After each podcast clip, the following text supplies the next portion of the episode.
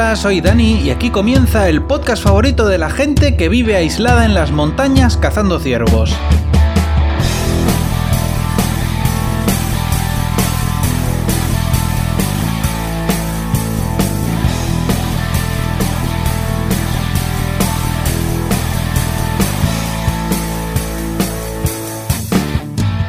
En el podcast de esta semana voy a contaros a mi manera qué es lo que ocurre en el piloto de Two Weeks to Live, la nueva serie de Macy Williams, que bueno, la conocéis porque fue Aria en Juego de Tronos. Y nada, pues es una serie que acaba de estrenar la cadera inglesa Sky. El piloto comienza con una versión más bien regularcilla del Staying Alive de los Bee y Arya Stark la vemos que llega en un coche grande a una cafetería de carretera. Y según nos dice un letrero está en el norte de Inglaterra. No sé cómo llega Aria a los pedales porque es un todoterreno muy grande para ella y parece un bebé conduciendo, pero bueno, el caso es que Aria llega con un todoterreno y aparca en, la cafetería de carretera, entra y se acerca a la barra y le dice al cocinero, niño, ¿a cuánto se cotiza en esta cafetería la comida más importante del día? O sea, sé, el desayuno. Y el cocinero le dice, X libras, ¿vale? No me acuerdo cuánto le dice, X libras. Además es un señor que tiene un acento muy raro, no le entiendo bien lo que dice. Y ella dice, bueno, X libras como estas que tengo aquí. Y saca un fajo de billetes cogidos con una goma, así a lo cateto. Y, nada, pues está ahí el, cocinero y la camarera están ahí em, estupefactos, ¿no? Con el fajo de billetes que saca la, niña. Entonces, ¿qué pasa? Pues que como el cocinero ve que, que Aria tiene de perras, pues empieza a cobrarle por todo, ¿no? Empieza a cobrarle por sentarse al lado de la ventana, empieza a cobrarle por, por ir al baño, por todo.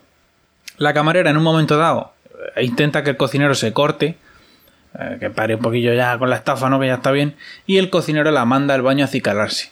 ¿eh? Pero le dice, no, vete al baño, vete al baño a acicalarte, pero tampoco te tires mucho rato porque un gorrino, aunque se pinte los morros, sigue siendo un gorrino.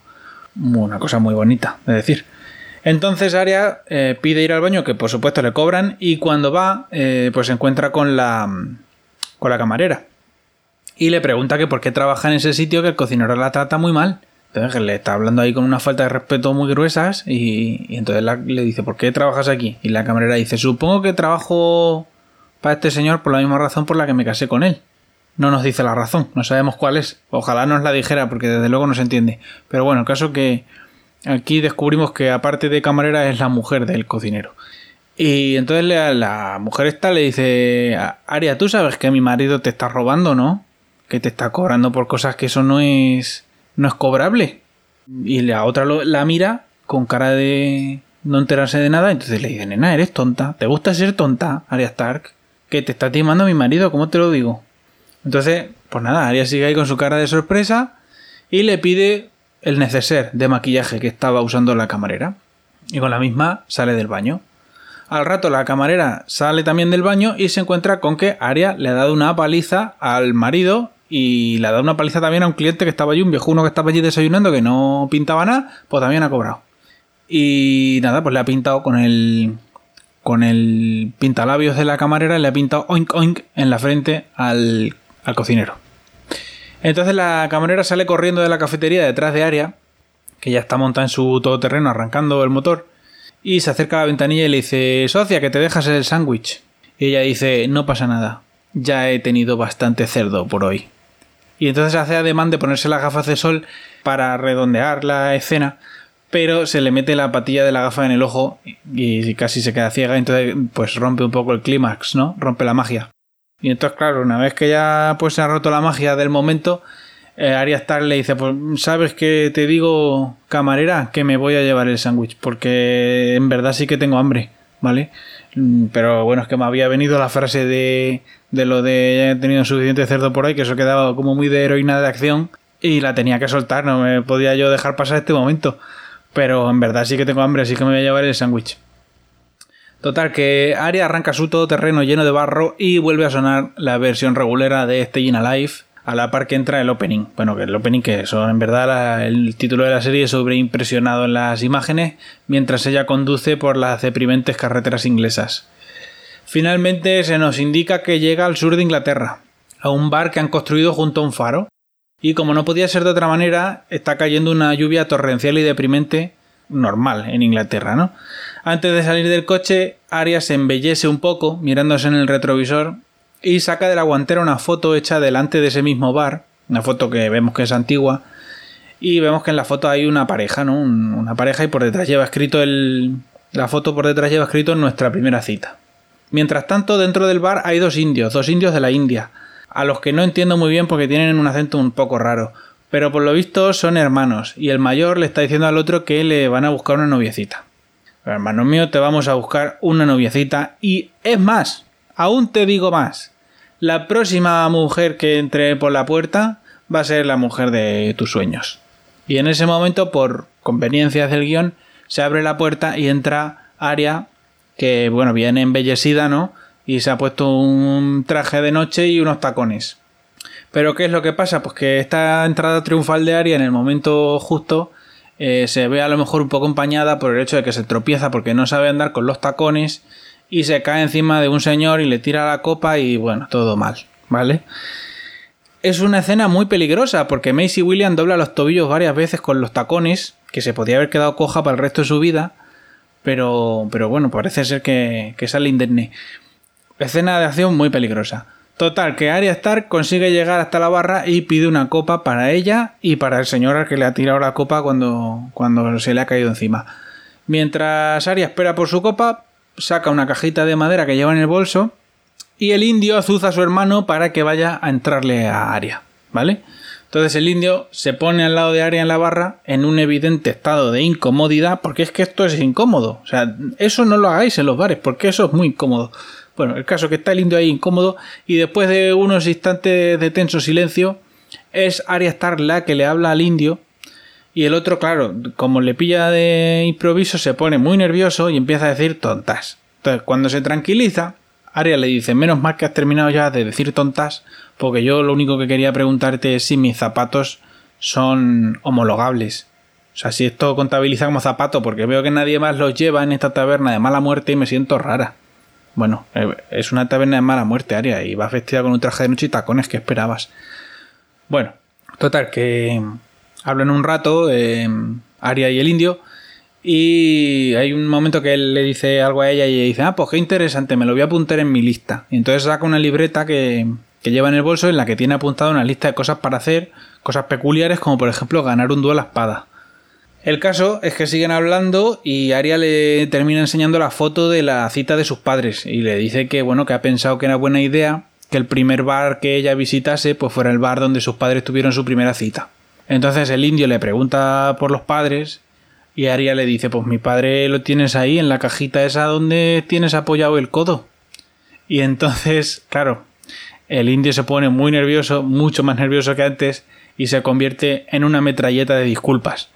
Mientras Aria sigue charlando con el indio, nosotros nos trasladamos a Escocia, donde vemos a la madre de Aria que está pintando un paisaje deprimente.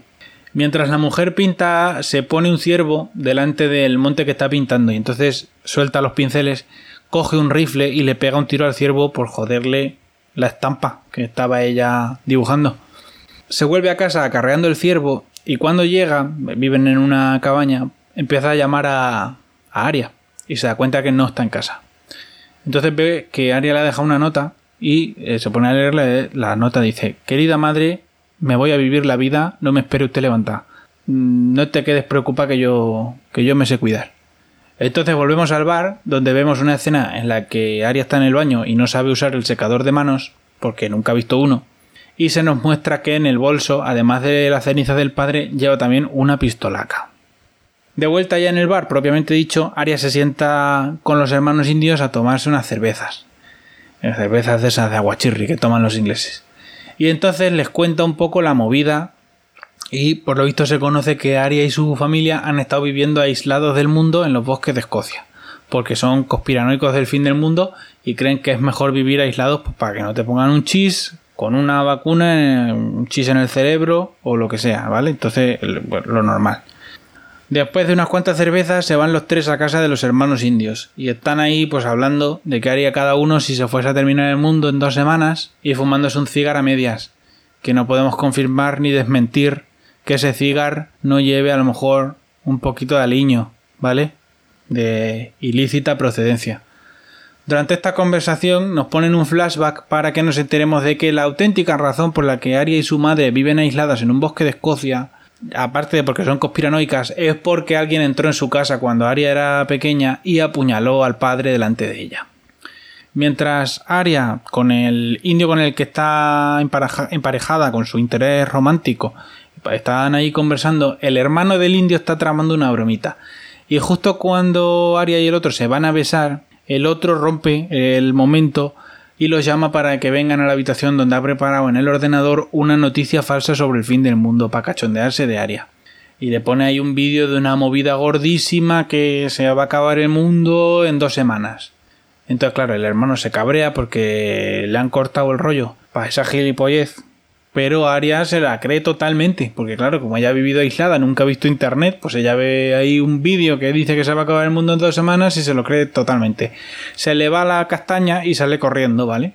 Se monta en su todoterreno y se marcha de casa de los indios a toda pastilla. Entonces los hermanos, viendo que igual la bromita, a lo mejor puede ser que tal vez se haya ido un poco de las manos, pues se montan en su coche y empiezan a seguirla. Van detrás de ella hasta la casa de un rico, en la que Aria aparca ahí delante de la casa del rico y se mete, se cuela en la casa saltando la verja. Pero además vemos que salta la verja pipa en mano, o sea, va, directa con la, con la pistola en la mano. Y ahí parece que los hermanos desisten de seguirla, porque el mayor dice, bueno, mm, la hemos seguido hasta aquí, pero no vamos a llenar una morada. Es mejor que esperemos a que vuelva a salir y cuando salga le contamos la bromita. Mientras tanto, Aria se ha liado a tiros con su pipa con silenciador dentro de la casa ha matado a algún guardia de seguridad y está encañonando al dueño de la casa que resulta ser el hombre que mató a su padre. Y ahí termina el piloto. La verdad es que me genera curiosidad la serie. La temporada son seis capítulos y me ha sorprendido que son seis capítulos muy cortos, de 25 minutos. Así que esto, pues en lo que dura una peli, se ha visto. Eh, en el reparto hay alguna cara conocida más, aparte de Macy Williams, Está Sian Clifford, que hace de la hermana de la protagonista en Fleabag. Y aquí es la madre de, de Macy Williams, de Aerea. Y está Sean Pertwee, que es el Alfred de la serie Gotham. Que aquí es el hombre que mató al padre de, de Macy Williams. Así que, bien. Lo único malo que tiene esta serie es que cuesta un poquillo encontrarla. A mí me ha costado un pelín. Hasta aquí el programa de esta semana. Escenaseliminadas.com es la web del podcast. Ahí podéis encontrar las formas de suscripción y los programas anteriores. Y si queréis contactar conmigo podéis hacerlo también en la cuenta de Twitter Escenitas. Hasta la semana que viene.